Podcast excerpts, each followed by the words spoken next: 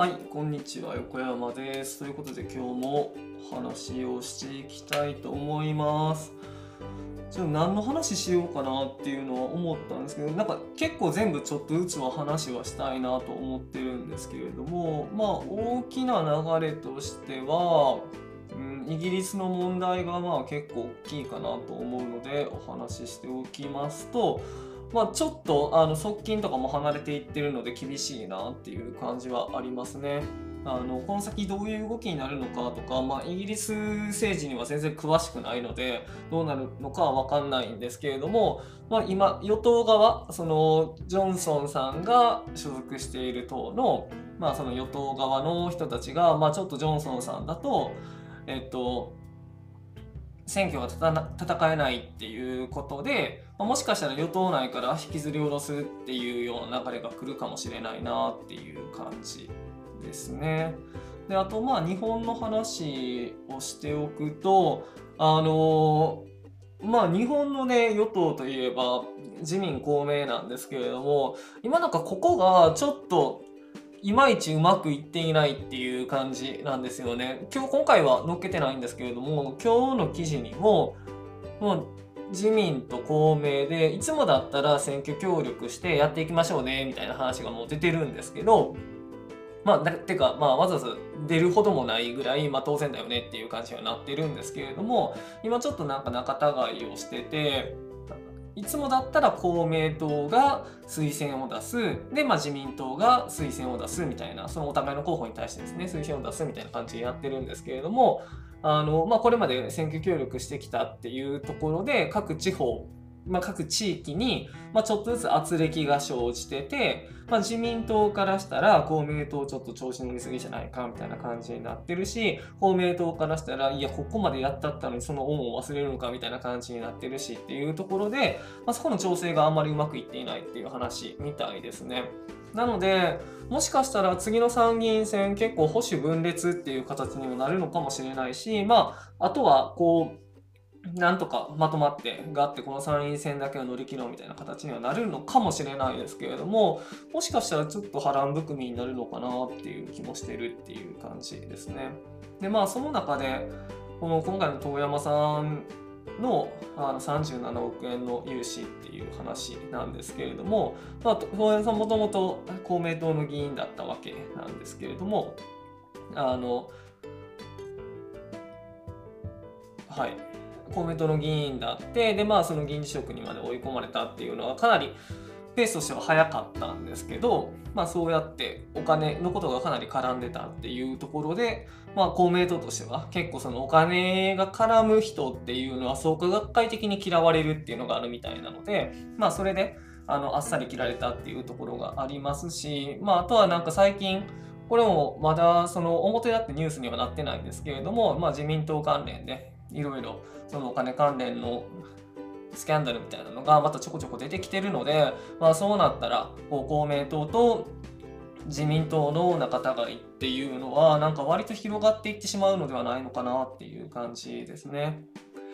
でまあなんか選挙の中の方にいる人に言わせると、まあ、これまでは結構その各地域で調整してきた人っていうのがいるみたいなんですね。まあなんかそのいわゆる裏方で汗をかくとかっていう言い方をされるみたいなんですけれども、まあ、そういう人がいらっしゃったけれどもその調整役の人がまあいらっしゃらなくなってであのそれが響いてるんじゃないかっていうような話がちらちらと漏れ聞こえてきてるっていう感じですね。はい。まあ、なので、イギリスがまあちょっとあれだよねっていうのと、まあ、あとは今、日本国内も、えっと、自民党と公明党がっていうところもあるし、あとはコロナ対応の部分は、なんか岸田さん結構先手先手みたいな感じで話してたし、まあ、そういうふうに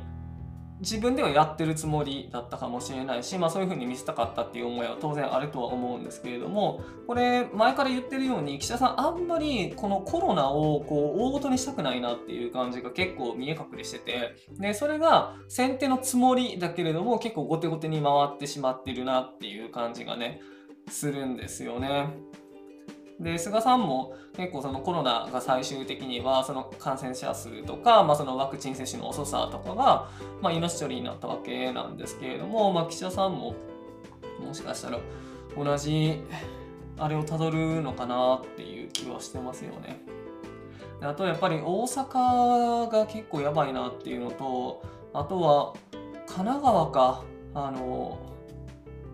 えっとね検査数何ぼ検査したかっていうのの発表をやめますと。なので陽性率が分からなくなりますっていう話が出てきたんですけれども本当に各都道府県であと市町村単位でもそうなんですけれども首長そこのまあトップ、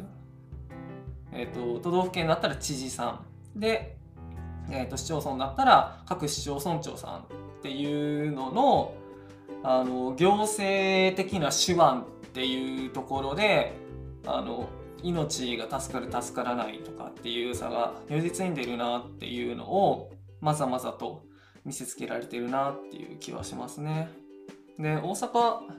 はまあねあの維新の2人がやってるわけなんですけれどもなんかあそこはああやってこうなんか大きい動きをなんか例えばこ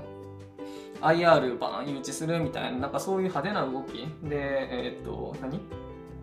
万博かを誘致するとかっていうああいう派手な動きとかなんかそういうのを見せるのはうまいとは思うんですけどなんか実務的な部分そういう細かいあんまりこう話にも上らないような部分っていうのをコツコツコツコツやっていくっていうのは多分苦手なんだろうなっていう感じなんですね。まあ苦手っていうかあんまり重視していないっていう感じなのかもしれないんですけれども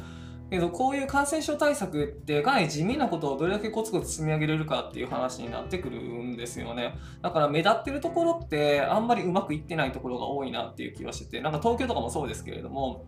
あの小池さんが前面に出てなんかボード持って2個みたいな感じでやってた時ってわりかしうまくいってない時だったし、まあ、大阪もね現状そんな感じかなっていう気はするんですけれどもあの、まあ、そういうところでそういう首長の素質とか、まあ、その行政力っていうところで本当に命に差が出てきてしまってるなっていう感じはしますね。でまあそれはトップの動きもそうだしで日本だったら総理がねどこまで核を持ってできるのかっていうところがまあやっぱり足りてないよなっていうような感じがしますねっていう、まあ、最後ちょっと愚痴っぽくなったんですけれどもじゃあとはいえどうしていかないといけないのかっていう話なんですけれどももう本当に自分の身は自分で守るしかなくなってるよなっていうことですよね。で今日なんかはあのまあ、今現状雨なんですけれども都内とかもしかしたら雪降ってるのかなっていう感じですしあとは日本海側中心にね結構大雪降ってるっていうような話も聞いててで今事故したりとか、まあ、事故されたりとかでもねあの病院になかなか行けなくってでそれで命を落とすみたいな可能性もなきにしもあらずなので本当にこう外出される時だったりとか、まあ、あとは日常生活からですねあの気をつけてなるべく罹患しないように行動していっていただければなというふうに思っておりますので皆様あの無事に生き抜いてまた楽しく旅行ができる日をねあの待ちたいなと思いますので、えー、皆さんどうぞお元気でお過ごしくださいと。いう形で今日は終わりにしようかなと思います。ちょっとだらだら喋ってしまって長くなってしまったんですけれども、まあ、今日はイギリスの、まあ、ジョンソン首相の話。であとはその事故が今仲違いしてるよっていう話。であとはまあコロナ関連の話っていう、まあ、ちょっと3本立てでねお話ししたのでちょっと長くなりましたけれどもここまでお聴きいただいた皆さんはありがとうございました。ということでこの辺で失礼したいと思います。ではでは失礼します。